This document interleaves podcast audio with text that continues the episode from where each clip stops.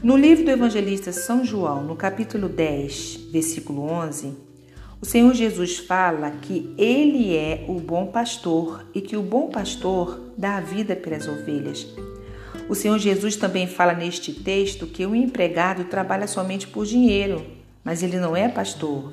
E as ovelhas não são dele. Então, quando vem um lobo, o empregado abandona as ovelhas e foge. E então o lobo ataca e espalha as ovelhas.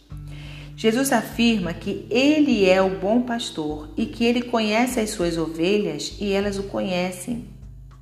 E Jesus está neste texto fazendo uma analogia, comparando o seu povo com um rebanho de ovelhas. E a ovelha é um animal manso, dócil, tranquilo. É um animal muito sensível, sociável. A ovelha consegue facilmente identificar os integrantes que pertencem ao seu grupo, porque ela tem uma memória muito boa. E a ovelha não possui mecanismo de ataque, elas precisam do pastor para defendê-las. Elas também têm um comportamento muito parecido com os seres humanos na questão de sentimentos, porque elas conseguem ter memórias de acontecimentos passados há dois anos atrás e elas também expressam emoções como estresse, depressão e etc.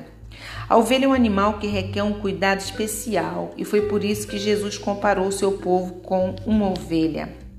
A ovelha, queridos, só atende à voz do seu pastor, ela só segue a voz do seu pastor. Se uma ovelha seguir outras vozes, é porque ela está doente. Agora a pergunta é: você é uma ovelha de Jesus? Você segue a voz do pastor Jesus? Ou você está seguindo a voz de qualquer um? O bom pastor te diz: Filho, siga a minha voz, pois certamente te levarei a pastos verdejantes e a águas tranquilas. Vou te sarar, vou te curar, vou curar as suas feridas e vou te acolher no meu aprisco.